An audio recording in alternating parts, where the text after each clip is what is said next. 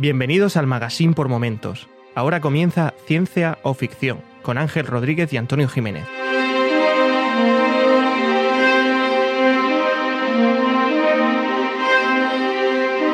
Bienvenidos a Ciencia o Ficción, un podcast sobre la ciencia y la tecnología que encontramos en libros, series, películas y básicamente cualquier plataforma. Yo soy Ángel y vuelve a estar conmigo Antonio. ¿Qué tal, Antonio? Hola Ángel, muy bien, pues aquí estamos, empezando de nuevo un nuevo podcast de ciencia o ficción.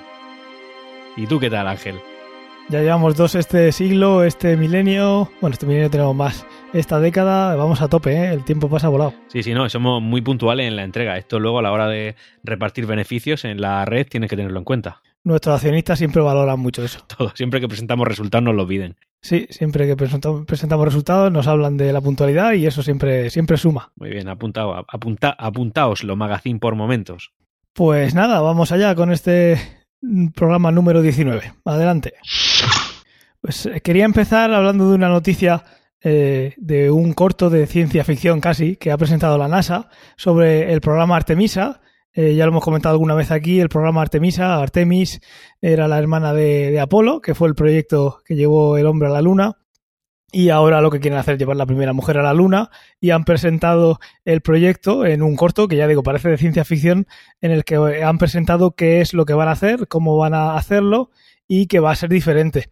Una de las cosas que ya hablamos eh, en su día es que este proyecto lo que quiere hacer es tener una estación espacial eh, alrededor de la Luna que ayude a eh, aterrizar y a despegar de la Luna y hacer que la cosa sea un poquito más eh, llevadera, tener como si digamos un puente aéreo entre la Tierra y la Luna y una vez que estás ahí orbitando ya en esa estación espacial, pues estar subiendo y bajando diferentes misiones y permanecer ahí en la Luna de una manera prolongada en una estación y eso, poder estar subiendo y bajando a la estación espacial pues para suministros y al final esa estación espacial es la que va a mandar a la Tierra los diferentes vehículos. Os voy a dejar el, el, enlace en la nota del programa y ya veréis que, que, es una chulada. Es muy, muy diferente a lo que se hizo en su día y, y, está muy chulo. Eso también puede valer como, como una escala, ¿no? Para llegar a otros destinos más lejanos. En principio, no, eh, de manera directa, es decir, no se va a usar esa, esa nave para esa estación espacial alrededor de la Luna para ir a otro sitio, pero el propósito 100% de estar en la Luna es tener ahí un puente para ir luego a Marte y porque al final todo lo que hagamos, todo lo que tengamos que hacer para llegar a Marte, primero tenemos que hacerlo eh, eh, en la Luna. Primero tenemos que ir a un sitio muy cercano como en la Luna, pasar todos los obstáculos que hemos hablado muchas veces, superarlos y una vez que estemos listos ir para allá. Entonces va a ser no una manera directa para ir a la Luna, pero sí para, para ir a Marte, perdón, pero sí una manera muy, muy directa tecnológicamente eh, para prepararse para lo que vendrá después, que es ir muchísimo más lejos que donde está Marte. Mira, esto era una noticia importante para traer aquí en, al principio de ciencia ficción, así que nada, te lo agradecemos Ángel, toda tu audiencia. Y vamos a pasar ahora a las reseñas. Hay solo una reseña muy muy graciosa, está en, en una entrada de ciencia ficción, es decir, en, nuestra web, en cienciaoficción.com, y está en la entrada de Vivimos en una realidad virtual. Es una entrada que tiene ya bastante tiempo, pero es la entrada que usamos para el podcast de, eh, realidad virtual y de Matrix que hicimos no hace mucho. ¿Quieres, ¿Quieres leer tú por primera vez la, que yo he leído varias veces y ya me he reído muchas veces. Me gustaría que la leyeras. Voy a probarme, no sé si seré capaz, pero lo voy a intentar, ¿vale? Lo escribe Hilda y dice: Las personas que no creen en Dios sienten miedo de no poder salir nunca de una simulación, pero hay alguien que vino del espacio con una misión muy clara. Era Jesús, y nos dijo más de una vez que éramos hijos del Creador. Dioses sois, dijo Jesús, y saliendo de esta dimensión entraremos en otra dimensión donde las leyes físicas de este mundo no entran, ni existen. Mi padre tiene muchas moradas, dijo él a sus apóstoles, y está preparando una para ustedes. Dios nos ama y solo nos pide que, que amemos al prójimo y elijamos lo bueno y no lo malo. Qué, qué bonito. Ah, que sí tiene de todo. Tiene simulaciones, tiene dioses, creadores, tiene dimensiones, otras dimensiones. La verdad es que es un, es un es completito. Sí, sí, sí, pero bueno, una reseña no es, ¿no? Entiendo, o sea, es una, es una entrada al blog que, que, no es para evaluar nuestro trabajo en el podcast. Eso es, lo que hago es siempre compartir el feedback, llamémosle reseña, llamamos lo que sea, es el feedback que hemos recibido y aquí lo que habla es que, pues eso, que como no creemos en Dios tenemos, eh, tenemos ese miedo de no poder de salir de una simulación. Esa parte sí parece de, de, reseña, de feedback, de que el problema es nuestro. Entonces, Agilda, gracias no por tu evaluación, sino por tu colaboración nos ha puesto los puntos sobre las IES. Pues muchas gracias. Es decir, eh, tengo que decir también que comentarios de esto he recibido bastante, bastantes, eh, bueno, de estos que van entrando en, en, la web a menudo, pero este era especialmente interesante y por eso lo, lo he pasado. Muy bien, pues muchas gracias, Hilda, de nuevo. Vamos a pasar ahora a que hemos visto, leído recientemente. Yo eh, hay una cosa solo que he visto en estos 15 días de, de ciencia ficción y es algo que no me gustaría haber visto nunca. pero bueno, lo vi en la tele eh, en la, la, otra pero, noche. Pero, pero, es de ciencia ficción. Es de, bueno, es de ciencia ficción. Es, es, más decir si es una película o no, que si es de ciencia ficción o no, porque me pareció una, una cosa malísima. Ah. Pero sí, sí es de ciencia ficción. Dime, dime, ¿qué es? Eh, la echaban en la tele y la vi así, vi un ratillo y tuve que dejar de verla, no la he visto entera. Si luego hay algún giro más adelante que hace que sea magnífica, ya pido de aquí disculpas. Es una película que se llama Geostorm. Geostorm, ¿eso qué es? Es una película de Gerald Butler que, que es un despropósito. Ya está, no voy a decir más. Pues algo tendrá que decir si la traes aquí al podcast. Ahí parece que un, la Tierra está rodeada de un montón de satélites eh, y un satélite falla y se produce una cosa rarísima, la gente tiene muchísimo calor, parece un hackeo pero a nivel global eh, del, del, del, clima y entonces Gerald Butler tiene que coger eh, un transportador y a una estación espacial gigante que hay en, la, eh, en órbita y investigar qué es lo que pasa. Y entonces un despropósito tras otro, no de ciencia ficción, sino, sino de guion, que parece, bueno, eso me parece una película eh, malísima en todos los aspectos, pero ya digo, si hay algún giro más allá del minuto 15, que es lo que tarde en verla, porque no, no se puede aguantar más con eso, parece... Porque tú puedes decir que, yo que sé, habrá gente que no considere como buena película las de Fast and Furious, porque es un despropósito, pero la misión está clara es una película de entretenimiento y que no tiene ninguna pretensión de ser seria ni nada. Pues esto, eh, cada momento parece que quiere ser algo serio. No, no con serio quiero decir que sea un tema muy, muy importante y muy profundo. Simplemente que, que parece que no es una película de, risa. Pero es tan mala que dan ganas de, de entre reírse y llorar. Ya está. No, no diré más porque tampoco he visto más. Pero si alguien se encuentra alguna vez con Geostorm, con Geostorm o como se llama, que por favor no la vea. Muchas gracias por tu contribución. Yo, bueno, voy a decirte lo que he visto esta semana, aunque creo que tú me vas a autorizar a no dar muchos datos. El motivo, yo soy ajeno a él, tú sabrás. Y he visto, sí, la serie de, Apple TV Plus. Si quieres comento algo, o si no quieres, no, Ángel, tú dirás. Pues dime una opinión y bueno, eh, ya también eh, vamos, podemos decir prácticamente sí o sí que en el mes de febrero vamos a tener el crossover con con el podcast eh, hermano de la cadena, de, del magazine por momentos, y vamos a comentarla. Y bueno, di qué te ha parecido, simplemente si te ha gustado y no te ha gustado, y ya está. Ya, ya hablaremos de ella largo y tendido y con spoilers en el, en el, en el crossover. Voy a hablar, eh, voy a dar una opinión sobre la serie y una opinión sobre los que opinan mal de la serie. ¿Te parece bien? Me parece estupendo. Opinión de la serie, tenéis que verla, es buena. Es buena. Opinión sobre los que opinan mal de la serie, sois unos haters. Ya está. pues ahí queda, eh, corto y conciso. Eh, claro, ¿no? O sea, me parece que soy directo. Sí, sí, sí, sí. como tiene no que voy ser. a comentar mucho más porque evidentemente y tal como ha comentado Ángel, cuando hagamos el crossover, el crossover, perdón, con punto de control, ¿no? Eso es. Y nada, y ahí comentaremos sí, entre otra serie que yo tengo pendiente de ver y que veré puntualmente para, para ser eficaz en ese podcast. Pues me alegro muchísimo de que hayas podido eh, finalmente ver, ver, esta serie y ver la otra también, eh, si llegas a tiempo seguro, y que vayas a poder participar en el crossover. Pues vamos a pasar ahora a esto lo quiero ya, que yo personalmente, como está siendo el CES 2020, la, la Feria Internacional de pues el Consumer Electronics Show, que hay todos los años en enero, yo mis dos esto lo quiero ya y un esto no lo quiero nunca, los voy a, a sacar de cosas que hemos visto estos días. ¿Quieres empezar tú por el tuyo? Yo traigo dos cosas de cosecha propia, cosecha propia. No, no me fija mucho en el C porque la verdad es que me parece una feria que está bien para presentar cosas que en la mayoría de ocasiones jamás verán la luz, así que el C realmente lo tengo un poco, no sé, un poco, poco valorado, en mi opinión, es la mía, evidentemente. Sí, al final el CES no deja de ser como una una pasarela de moda, es ropa que jamás se va a poner, pero se supone que eso es lo que, sobre todo durante ese propio año, en el caso de la moda va a influenciar a, los que realmente van a hacer una ropa que se va a poner poner la gente. Y, y, en este caso pues sería igual, un montón de conceptos que como tú dices jamás van a ver la luz pero que sí que, pues eso, pueden marcar el camino, aunque nunca es así, pero bueno, sí, lo que puede venir en el futuro, pero está claro que lo que ves ahí, lo más normal es que jamás lo veas en la calle. Siguiendo con tu símil, eh, sería como, a ver, eh, una pasarela de moda cuya ropa es tan excéntrica que nunca nadie se va a poner, porque hay pasarelas de moda donde sí que hay cosas que dicen, mira, esto podría estar bien, y de hecho luego se cumple, pero esto sería como la ropa excéntrica que nunca nadie se pone, eh, así como lo veo yo. En cualquier caso, mira, voy a decir, mi esto lo quiero ya y ahora tú, si quieres, pues dices tú lo que tú tienes que apuntar, ¿vale? De acuerdo. Pese a que yo no soy muy partidario del tema de, digamos, introducir tecnología en nuestro propio cuerpo, en plan algún chip de GPS, cosas así metidas debajo de la piel y tal, sí que hay ciertas cosas que son una constante a lo largo de todas las generaciones de la tecnología.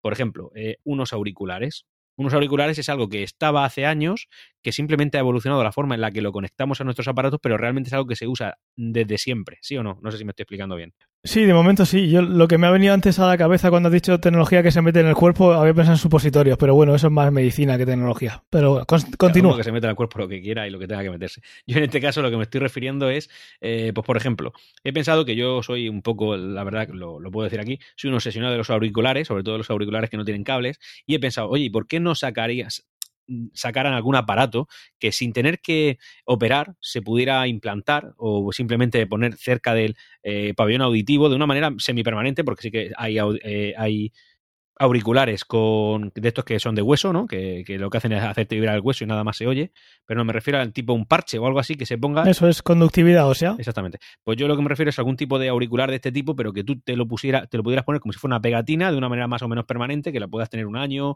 o algo así, en fin, con cierta garantía de higiene. Yo ya no soy inventor, ya no sé cómo tendría que aplicarse, pero algo así, y que tú siempre pudieras escuchar música a través de eso o tus podcasts, lo que quisieras, sin necesidad de llevar un aparato más sin que llegue a ser un implante. No sé si me estoy explicando bien, Ángel. Te estás explicando y estoy recordando yo alguna tecnología que me vendieron en la tele cuando era un poco más ingenuo con estas cosas y cada cosa que veía en la tele me la creía que iba a llegar enseguida. Y es, eh, no sé si era un grupo español o no, la verdad es que no me recuerdo, tendría que buscar eh, informarme. De vez en cuando me acuerdo de, de, eso, pero luego nunca me pongo a buscar si realmente esa historia me la he construido yo en la cabeza o es así. El caso, no me enrollo más. Era, eh, ya te digo, una empresa que lo que quería hacer era, pues, quitarte una muela y poner ahí un micrófono. Eh, bueno, era micrófono y altavoz. Que lo que eh, ellos decían era que te podía pasar directamente el sonido desde la muela, la muela de más atrás, al oído interno, de manera que, de manera que tú estabas escuchando lo que te decían por el oído interno, sin tener ningún dispositivo fuera de, fuera del cuerpo, digamos, simplemente metido en la boca y que eso también funcionaba como micrófono y que, pues eso, cuando hablabas, pues, pues ese micrófono lo tenías dentro de la boca, cogía el sonido y lo mandaba. Eh, no recuerdo más, no sé si alguna cosa la he interpolado yo después en mi cabeza con el paso de los años, pero, pero me ha recordado lo que tú has dicho a eso. Pues sí, algo así, si te das cuenta, es, esa misma tecnología sería algo que estás implantando en tu cuerpo, pero que sería intercambiable relativamente fácil. Pues algo así. Pero en este caso yo me estaba refiriendo solamente al tema de escuchar. Pues oye, si le quieren meter también para eh, micrófono, pues genial. Pero algo así, esa sería, el esto lo quiero ya. Pues yo creo que esto en poquito tiempo lo tendrás. En poquito tiempo me refiero a, dentro de una huida humana. Espero que, como estamos viendo que evoluciona esto, yo creo que no es algo disparatado como algunas cosas que hemos dicho aquí y que pronto podemos disfrutar de algo, así de alguna manera que ni se nos ocurriría. Vale, pues mi primer eh, esto lo quiero ya es otro esto lo quiero ya. Eh, por primera vez eh, en la historia se repite y es porque en el CES se ha presentado un bloqueado solar como el que comenté hace un par de capítulos. ¿Lo recuerdas? Sí. Era, yo lo que decía es que tuviéramos un parabrisas de un coche en el que todo era un LCD, con sus píxeles más grandes o más pequeños, que pudieran eh, cortar la visión directa con el sol para hacer un, parasol muy avanzado y, pues eso, muy, muy personal, de manera que no te está quitando ninguna visión, simplemente te está haciendo un eclipse de sol constantemente. Pues justamente en el CES han presentado una tecnología bastante más primitiva que lo que tengo yo en la cabeza, ellos tampoco tenían en la cabeza esto, pero eh, es lo que han conseguido hoy en, día y digamos que es como, como si te bajas el visor, el parasol de hoy en día, pero en lugar de ser eh, un trozo de plástico, lo que es es eh, un LCD con celdas bastante grandes, con forma hexagonal, que van bloqueando la luz según te mueves tú y según se mueve el sol, encendiendo o apagando, dejando pasar o no la luz en esas celdas que son bastante grandes, serán de unos 3 centímetros de diámetro aproximadamente. Eh, no es un círculo, es un hexágono, pero más o menos haces una idea. Y mira, ya están saliendo prototipos de, de esta idea que, hace, que se me ocurrió hace muchísimos años, pero que en el podcast la dijimos hace eh, dos semanas, dos programas o así. Muy bien, muy bien. Buena idea. Luego voy a seguir yo con la otra tecnología eh, eh, que quiero decir, que he visto en el, en el CES, se ha visto muchos años ya, el año pasado ya se vio, y es la tecnología microLED. Es una tecnología que seguro que tú conoces, porque eh, pantallas eres igual de friki o más que yo, y mm, si voy a pasar un poquito a explicarla. básicamente y de forma muy rápida tenemos dos tipos de monitores. Tenemos un monitor LCD, monitor, pantalla, lo que sea. una pantalla LCD y tenemos pantallas OLED. Eso es lo más popular hoy en día. Algunas tienen, no hay ninguna perfecta, eh, unas tienen unas ventajas y otras tienen otras. Eh, por ejemplo, el LCD, ¿qué ventaja tiene? Pues que puede estar mostrando una imagen mucho tiempo y no se quema, no se queda la imagen eh, ahí impregnada para siempre, como podría pasar en un televisor si siempre vemos un canal y ese canal tiene siempre, pues eso, la mosca del el, icono, lo que llaman mosca del, de, ese, de ese canal, pues eso puede hacer que con el tiempo el OLED eh, tenga una fatiga y se queme, por ejemplo. Eso el LCD lo suple. ¿Qué problema tiene el LCD? Que por como está construido, que está construido con básicamente eh, con dos polarizadores cruzados que lo que hacen es cruzarse más o menos para dejar más pasar, pasar más o menos luz. Eso lo que hace es intentar hacer que no salga luz eh, cuando se pone un, cuando queremos mostrar una imagen en negro la pantalla está retroiluminada siempre y los polarizadores como no son perfectos ni jamás van a ser perfectos, eso hace que salga un poquito de luz y eso hace que el negro no sea negro, no esté apagado. Eso con el OLED no pasa. Pues bueno, una cosa u otra. ¿Qué podemos hacer?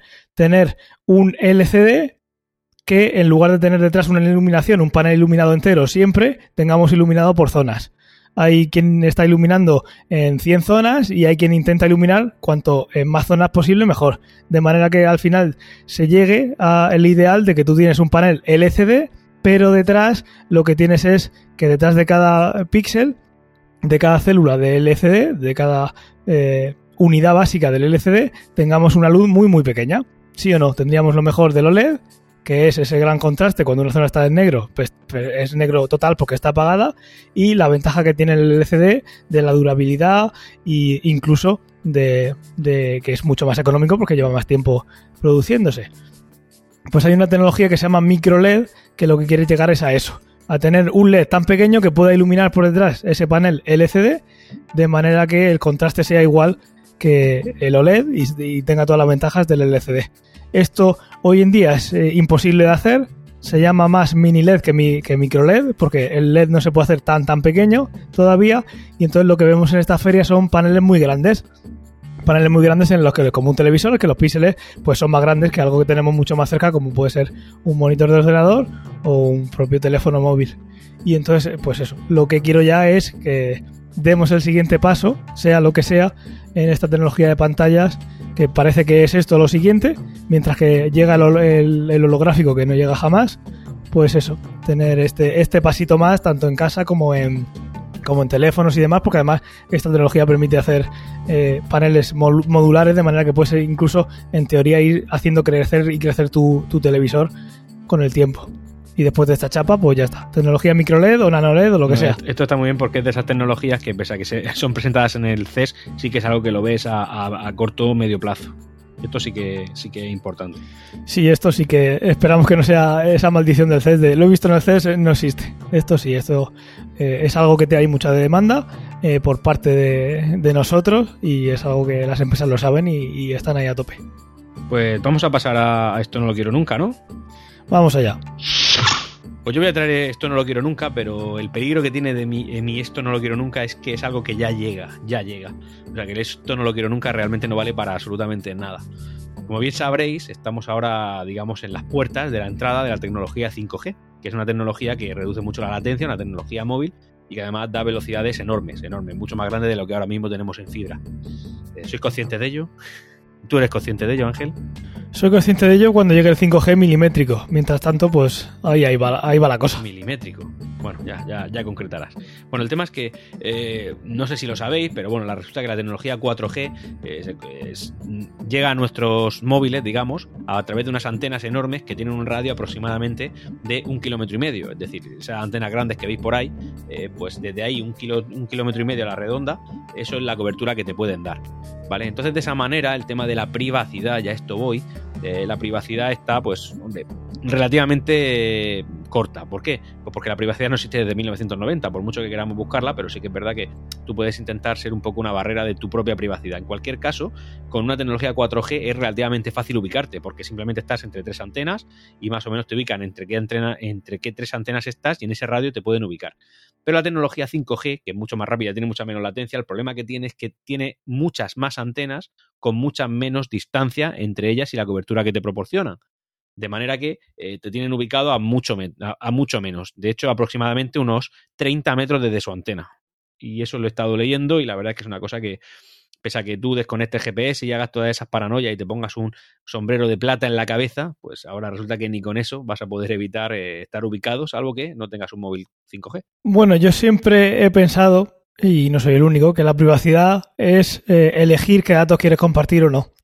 Y ahí está el, es la elección de cada uno de si quiere usar esa tecnología o no y qué consecuencias tiene.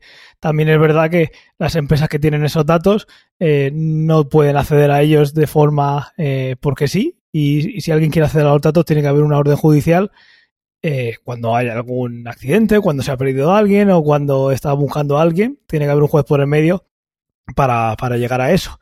Eh, ya te digo, yo para mí cons- considero que la privacidad no es que no sa- sepa nada de ti, sino que tú eh, seas el que elija qué es lo que quiere, lo que la gente puede tener de ti y que no. Vale, pues el, el tema de la privacidad eh, es así como tú dices, pero también es verdad que aquel que no quiera ser ubicado ya no va a tener esa posibilidad por mucho que eh, desactive GPS o incluso que no tenga GPS en su dispositivo. Bueno, es algo que no se podía hacer ya. Eh, si quieres usar un teléfono, sabes que te iban a localizar si así lo requería una autoridad o si alguien consigue hackear todo lo hackeable del mundo. Pero sí, ahora va a ser más preciso. Y aquí es donde venía lo que te he dicho yo de, del 5G milimétrico. El 5G eh, va a empezar siendo un, ya lo comentamos un poquito en el capítulo de telecomunicaciones, va a, seguir, a empezar siendo un 4,5, 4,7, 4,8G en el que se va a usar una onda eh, más potente y lo que se van a conseguir son velocidades del doble o así. Lo que ya hablamos en su día de lo que es el 5G ya hoy en día es un 5G que tiene un montón de problemas, como por ejemplo que la batería se desgasta en un teléfono 5G en, unas dos horas o así. Pero claro, se, está, estamos hablando en vez de ser 100 megas por segundo, 200, estamos hablando de 3 gigas por segundo. Para eso hace falta una onda mucho más eh, corta, es una onda milimétrica que es lo que decía yo, el, 5, el 5G milimétrico, que tardará un poquito más en llegar y sobre todo en expandirse, porque va a ser el que use las antenas que tú has dicho, que tiene que haber antenas por todo sitio, entonces eso, el despliegue va a tardar. El caso es que cuando, eh, cuando eso llegue va a pasar lo que tú dices y es por eso que va a ser tan rápido, porque esa onda es mucho más corta, transmite más información y tiene sus su contras, como no puede ser de otra manera, y es que no puede atravesar paredes, no puede atravesar obstáculos y demás, y además, como tú bien dices, pues eso es un, plus a la hora de poder localizar a una persona, que en algunas cosas, en algunos casos estará bien, si alguna persona se pierde cualquier historia, eh, pues eh, haciendo los trámites correspondientes yendo por las vías legales correspondientes, vas a poder localizarlo, pero sí es un dato más que siempre puede eh, haber alguien y habrá alguien que intente eh, utilizar eso en, en, su favor y no en el favor del, del, usuario. Con el tema del 5G y la onda tan corta que tiene, vamos a tener que tener una, una antena a cada uno en nuestra casa metida para poder tener cobertura a 5G.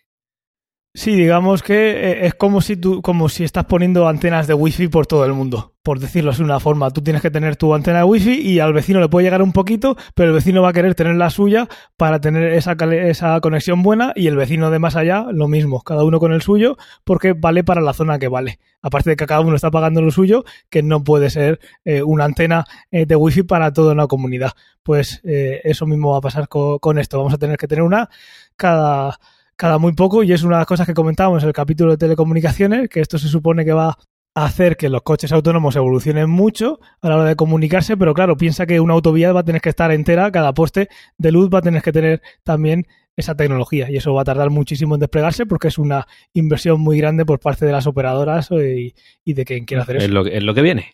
Es lo que viene. Y otra cosa que también viene, pero que no quiero que venga nunca, es, eh, son televisiones rotatorias. En el CES también se han presentado teles que conocen el, eh, saben que el formato que le está entrando, si es panorámico o es eh, vertical, está en modo retrato, y lo que hace la tele es rotar. Y rota de una manera muy chula porque a la vez que está rotando la tele, mm. rota con un motor, pero la, la, imagen siempre está vertical.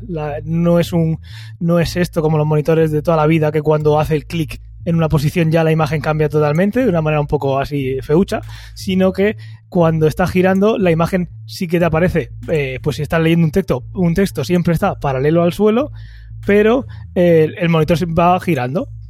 Es una forma muy chula de hacerlo, pero esto es suponer que vamos a seguir eh, estando grabando vídeos en vertical y lo que tenemos que hacer, por favor, es dejar de grabar vídeos en vertical y entonces no hará falta tener estas televisiones rotatorias que, no tienen que servir para nada porque tenemos que grabar en horizontal cuando hay que grabar en horizontal y punto. Si quieres echar una foto, pues sí, pero, pero no. Muerte al vídeo horizontal, al vídeo vertical, muerte al vídeo vertical.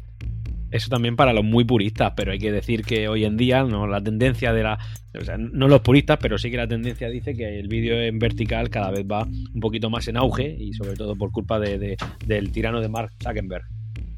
Ya, pero es que eh, la tele no la vas a girar y esto es una gilipollez de girar la tele, con perdón, pero lo que sí puedes girar es el teléfono móvil y grabar en horizontal y no en vertical.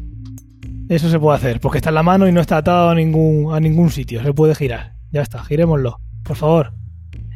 Y aquel que quiera, aquel que quiera hacer una grabación de en vídeo en, vertical, lo único que tiene que hacer es fastidiarse y comerse los bordes de los lados.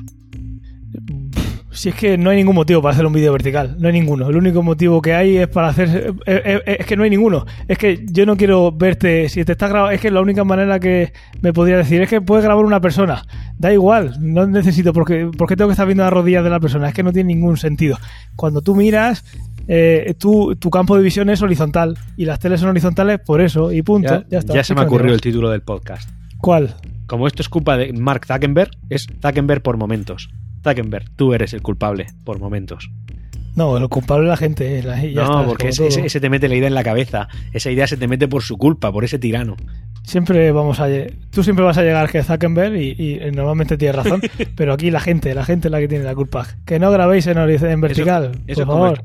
Sobre todo. Ah, si y una cosa, un apunte: si grabáis en vertical por algún motivo, grabad en vertical todo el vídeo. No os deis cuenta a los 10 segundos y giréis, que eso es todavía. Claro, porque encima lo estás viendo torcido. Que, la, que en el momento que esté iniciada la grabación, los, dispositivos ya no giran el vídeo. Seguro que a todos de, los que estáis escuchando alguna vez os han mandado un vídeo que a los 10 segundos la persona que está grabando dice, ups, es en vertical. Y lo gira y dices tú, pues haberte quedado así, que es todavía peor. Escuchante, tú que estás ahora mismo escuchando ciencia ficción, si grabas vídeo en vertical, borra el podcast de tu podcatcher. No nos escuches. Este no es tu podcast. De suscríbete. De suscríbete. Vale, y después de, esto, eh, ¿algún esto no lo quiero nunca más o ya está? No, no, yo esto, yo no quiero nunca a un, a un suscriptor y a un escuchante que graba vídeo en vertical. Ahí, ahí. vale, y después de esta declaración de intenciones vamos a pasar al tema principal, que va a ser eh, sobre el teletransporte. ¡Wow! Bueno, pues ya estamos aquí hablando del teletransporte, algo que hemos nombrado alguna vez vamos a hablar un poquito eh, sobre este tema que hemos visto en un montón de, vídeos horizontales. En 2013, para poner un poco de contexto, estos son datos que he encontrado, habrá otros de otros años, pero bueno, yo he encontrado los de 2013, se movieron 9.600 millones de toneladas por mar, unas 10.000 millones de toneladas en tren y solo en España se movieron más de 178 millones de toneladas por carretera. Por ejemplo, de Shanghái a Valencia, un barco carguero invierte casi un mes en hacer ese viaje. Así que a poco que hagamos cuenta, vemos que la cantidad agregada al tiempo que invertimos en movernos, eh, en mover personas, en mover cacharros por todo el mundo es una barbaridad. O sea que el tema del teletransporte, pues, podría ser una solución y no simplemente un capricho. Pero bueno, también sin ser materialistas, se puede pensar de otra manera que también puede hacer que, el teletransporte esté bien y no solo por mover cosas, sino que es que en España eh, se pierden eh, 24 horas por persona al año en, en un atasco parados, totalmente parados, esperando un día al año, eh, pues eso, esperando a mover el vehículo en el que vamos. Y por ejemplo, también otro dato que tenemos es que Renfe, aquí en España, la red de ferrocarril española, mueve 500 millones de pasajeros cada año. Entonces, el teletransporte estaría muy bien, ¿no? Todos estamos de acuerdo con eso después de ver estas cifras. Eh, imagino que Greta Thunberg también estaría contenta por todo el CO2 que se emite en esos, en, eso, en esos movimientos, ¿verdad? Bueno, ya siempre puede ponerse unos pedales encima de un ave y tirarle.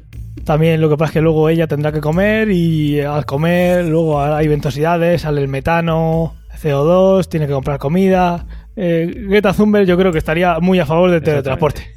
Pero, pero, pero no, no movido por energía eh, generada por carbón. Por ciencia infusa. Ahora, la pregunta es obvia. ¿Es posible teletransportar personas? Y la respuesta también parece obvia hoy en día, ¿no? Es que, es que, claro, me va a dar la vuelta. La respuesta es que no se puede. Eh, pero literal, no, no, hay, no hay más vuelta de hoja. No se puede en la práctica, pero sí en la teoría, ¿verdad? Eh, tampoco. La Virgen, dímelo tú. No, no, que, que, que, digo que tiene razón, que no se puede ni la, no lo permite la teoría ni la práctica. Ah, no se puede, joder. Pues esto ha sido ciencia o ficción. Pues un placer, Antonio, recordar los métodos de contacto. Continuamos. Vale, con los conocimientos actuales, obviamente, no se puede. A veces leemos o escuchamos en la tele que se ha conseguido el teletransporte. Entonces, ¿qué pasa? ¿Que nos mienten? Eh, bueno, muchas veces las noticias sí, sobre todo cuando escucháis alguna noticia de algo que, que, que vosotros controláis y decís, eso está mal, pues pensás que todas son así. Pero no bueno, reírse no de los tontos, por favor. La cosa es que en este caso no, no es que nos estén mintiendo, porque además eh, la persona que está diciendo el telediario tampoco entiende lo que dice, pero lo que pasa es que se refiere al teletransporte cuántico, que es algo que difiere mucho de lo que tenemos en mente por teletransporte. Este teletransporte que sale en los telediarios de vez en cuando y que se publican artículos y que no es ningún invento, es teletransporte cuántico. ¿Has oído alguna vez este término? No. Pues el teletransporte cuántico se trata de teletransportar el estado cuántico de una partícula que está en un lugar a otra eh, que está en otro lugar. Y además este teletransporte cuántico se hace a través de, entrelazamiento cuántico que hace que sea de forma instantánea tú tienes una partícula en la Tierra que está entrelazada con una en la estación espacial y cuando cambias el estado cuántico de una, cambia el estado cuántico de la que está en la estación espacial de forma instantánea. Eso es un teletransporte de ese estado cuántico y eso es lo que en televisión escuchamos de vez en cuando con que se dado algún paso en el teletransporte. Así, por ejemplo, en 2007 un equipo de investigadores de la, de la ESA eh, consiguió realizar una comunicación cuántica entre dos puntos separados una distancia de 144 kilómetros, que es lo que separa la isla de La Palma y Tenerife, aquí en España, demostrando que el efecto cuántico de entrelazamiento se mantiene a grandes distancias. ¿Esto por qué puede ser útil? Pues ahora vamos a ver que tiene su interés, eh, pero no en la cosa de teletransporte, sino en, la, eh, en el área de la información. Este experimento supuso un logro en el estudio que eh, lo que hace es intentar hacer un sistema que permita comunicarse de forma totalmente segura con un satélite mediante esta comunicación cuántica. Si tú eres capaz de cambiar un estado de un átomo, eh, ese estado cuántico en la Tierra y en un satélite en ese momento cambia, digamos que tú ahí puedes codificar información, ¿cierto? Cierto. Pues esta sería la manera que están buscando. Lo que intentan hacer es eh, básicamente construir un sistema muy muy seguro de transferencia de datos. Así, por ejemplo, también tenemos otro que en 2017 unos físicos mandaron fotones desde el Tíbet a un satélite a más de 600 kilómetros de altura y esta tecnología, aunque seguramente no mande nunca ni tu cuerpo ni mi cuerpo a otro sitio, lo que sí hace es dar pasitos en, el, en la teleportación cuántica que se puede usar para no solo eh, mandar información de forma muy rápida, sino que sería una eh, técnica en principio y en teoría eh, imposible de craquear. Ahora, para poder teletransportar un objeto inanimado, no vamos a hablar ahora de personas, habría que desintegrarlo totalmente, es decir, romper todos sus átomos, sus moléculas, todo. Y lo que tendríamos que hacer luego es moverla a otro lugar y volver a recomponerla en el destino. Eso sería la, lo básico. Teletransporte 101. ¿A que sí? Con eso harías un estropicio fuerte. Si lo dejas todo en su sitio, no, pero en principio el estropicio va a ser gordo, como tú dices. Primero necesitaríamos destruir el objeto o la persona, romper los, los enlaces que hay eh, en, eh, entre todas las moléculas del cuerpo y llevarlo a sus más ínfimas partículas. Esto se podría lograr con una energía, aunque todavía no tenemos ni idea de qué tipo de energía sería, pero con esa energía se podría hacer perfectamente. En la teoría, pues mira, yo necesito esta energía para romper este enlace y este y este y este. Si la tuviéramos, se podría hacer. En principio. Sería pues sí. perfectamente así de fácil, ya está, a lo arguiñano. Así de fácil si, si todo funcionara como el mundo eh, macroscópico que vemos, pero ahora Sí. mucha gente recordará y además con lo que hemos dicho antes de cuántica que no va a pasar así. Si no existiera gente que graba vídeo en vertical, esto sería más factible. Se habría hecho ya, porque tendríamos uno- unos científicos que en lugar de estar en el CES creando un una tele que gira, estarían trabajando en esto y estaríamos avanzando en la buena dirección. Hay toda una industria que podía estar creando teletransporte y tiene que estar creando monitores que giran. Exactamente. Maldito consumismo. Ahora, aunque una máquina teletransportadora pudiera determinar el estado cuántico de la materia de un individuo, que aquí viene el problema, una un- en el estado cuántico, cuando una partícula es muy pequeña, en- entra en juego el principio de incertidumbre, que te dice que no puedes saber la velocidad y la posición de esa partícula a la vez con precisión. Eso es una ley física y no hay manera de saltársela, suponiendo incluso que se pudiera saber el estado cuántico de todas esas partículas, en realidad no estaríamos teletransportando a una persona, sino que estaríamos destruyéndola y en, una, eh, en, un, en un lugar para luego recrear a esa persona en otro. El problema de esto lo podríamos resolver teletransportando a las personas por agujeros de gusano, como pasa en Stargate. Ya hemos hablado de los agujeros de gusano eh, de Interestelar y en otras ocasiones, pero ahora comentaremos Stargate, esta manera diferente que tienen de viajar, eh, en este caso, por el universo. Pero claro, entonces cada vez que te teletransportaras tendrías una piel más nueva, más tersa, ¿no? Serías un poco más joven. Más o menos. Depende de lo que de lo que metas en el de cómo configures el teletransportador, podría ser así. Ahora después veremos, bueno, ya lo digo, en Star Trek el teletransportador no solo eh, tele- teletransportaba del planeta en el que estuvieras o donde sea, sino que además hacía un análisis y si tú tenías alguna bacteria, algo que habías pillado en ese planeta, eh, en el teletransporte no lo teletransportaban. Hacían como un filtro. O sea que sí, en principio podrías hacer lo que quisieras. O podrías tener, y esto también se ha visto en algún capítulo, una copia de seguridad de una persona. Toma. Si tú eres capaz de ver el estado cuántico de una persona en un momento, eh, cargártelo y crear otra persona al otro lado, primero podrías crear varias. Y segundo, si esa persona pasa, le pasa algo, tú podrías tener un backup, una copia de seguridad de esa persona de ese momento. ¿Sí claro. o no? Oye, pues, pues mira, Esto abre un melón importante, tanto ético como da un poco de miedo y todo. Ya ves. Bueno, pues eh, estoy de vuelta y digo estoy de vuelta porque eh, vosotros no os habéis dado cuenta, pero es la en la grabación de este podcast en este punto ya hemos tenido que cortar cinco veces por un problema eh, de conexión que teníamos Antonio y yo. No, no grabamos en el mismo sitio, usamos un servicio eh, que es Zencaster y hoy está teniendo un mal día y estamos teniendo problemas de conexión, así que hemos visto que no podía no podíamos seguir así. Eh, Antonio eh, no seguramente mañana no pudiera grabar, así que voy a continuar yo grabando solo.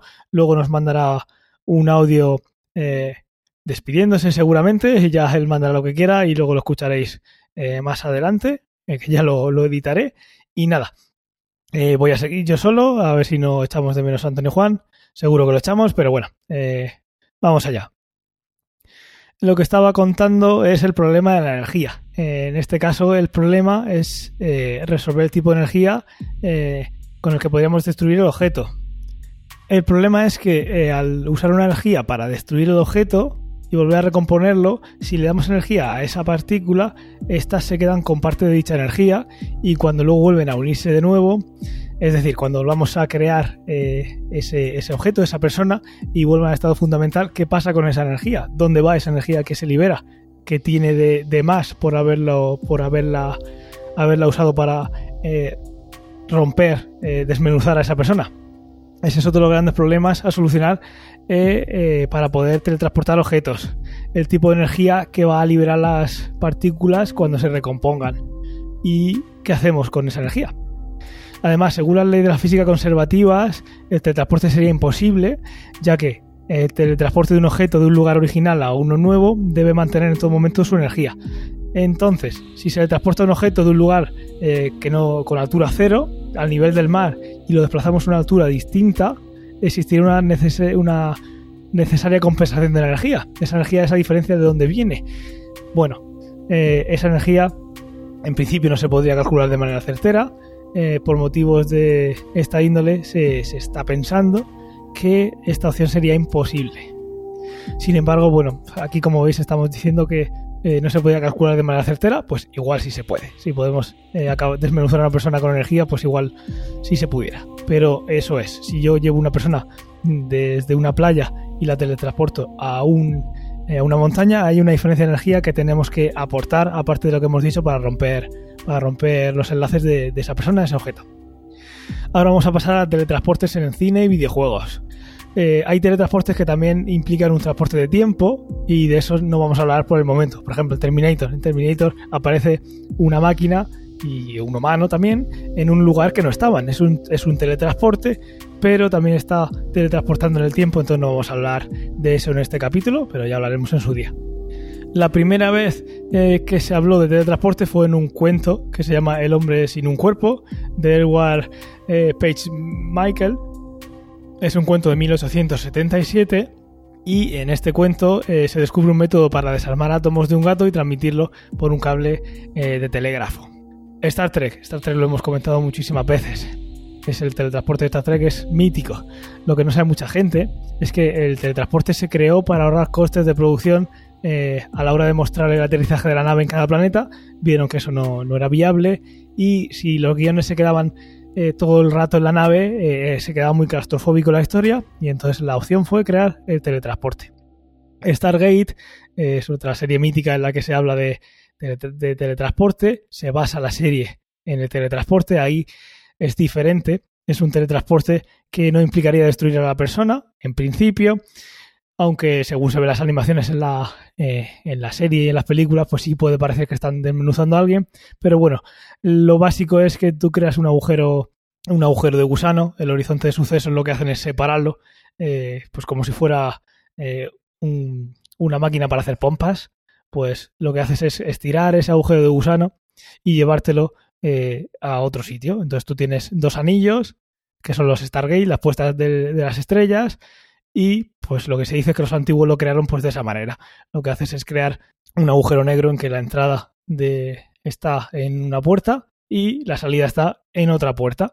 Y eso, en principio, acabaría con el problema que estamos diciendo que cada vez que teletransportas a alguien, estás matándolo.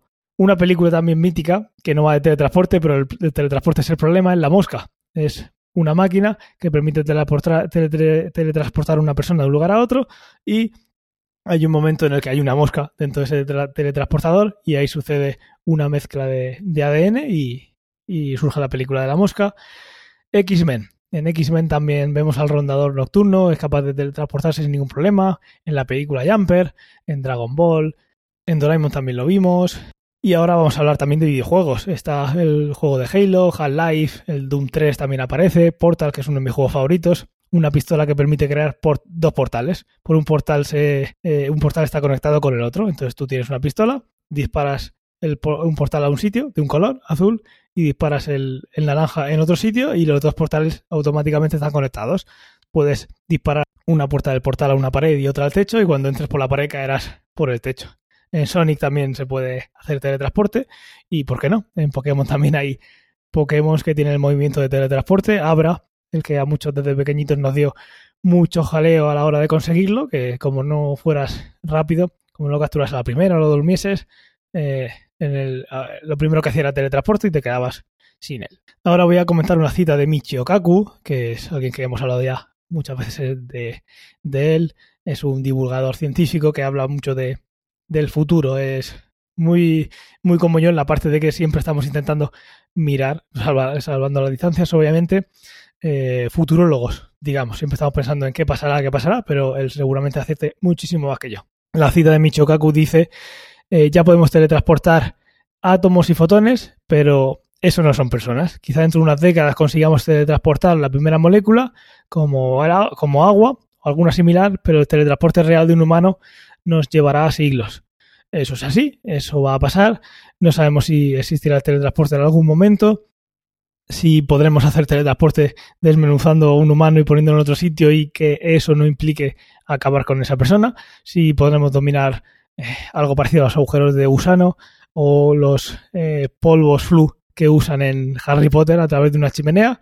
El caso es que sería un cambio radical en la forma de, en la forma de vivir, no solo para nosotros, sino eh, para todo el planeta, porque, claro, hoy en día y desde hace muchísimo tiempo el mundo ha ido creciendo por la capacidad de, de, transportar materiales y personas cada vez a sitios más lejanos en menos tiempo. Si somos capaces en algún momento de teletransportar eh, objetos o personas de un sitio a otro, pues eso será eh, un antes y un después en la historia de la humanidad y en la historia del universo. Y ahora para terminar vamos a pasar a la despedida. Como siempre, dar las gracias a los oyentes por, por escucharnos, que siempre estáis ahí. Gracias por vuestras reseñas en Apple Podcast y en Evox, aunque últimamente tenemos poquitas.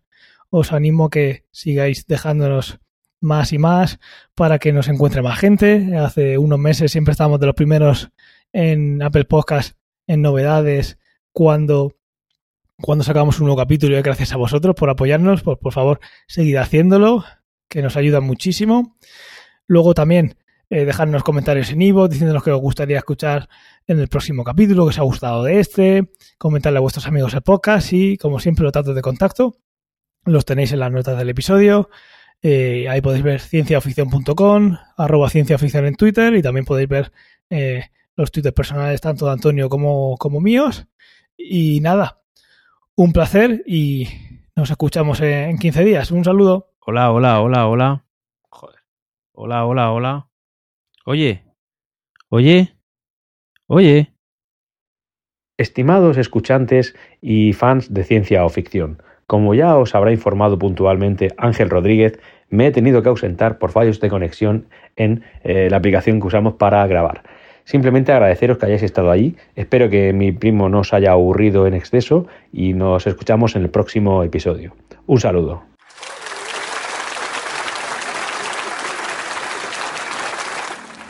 No era necesario, pero es siempre bien recibido.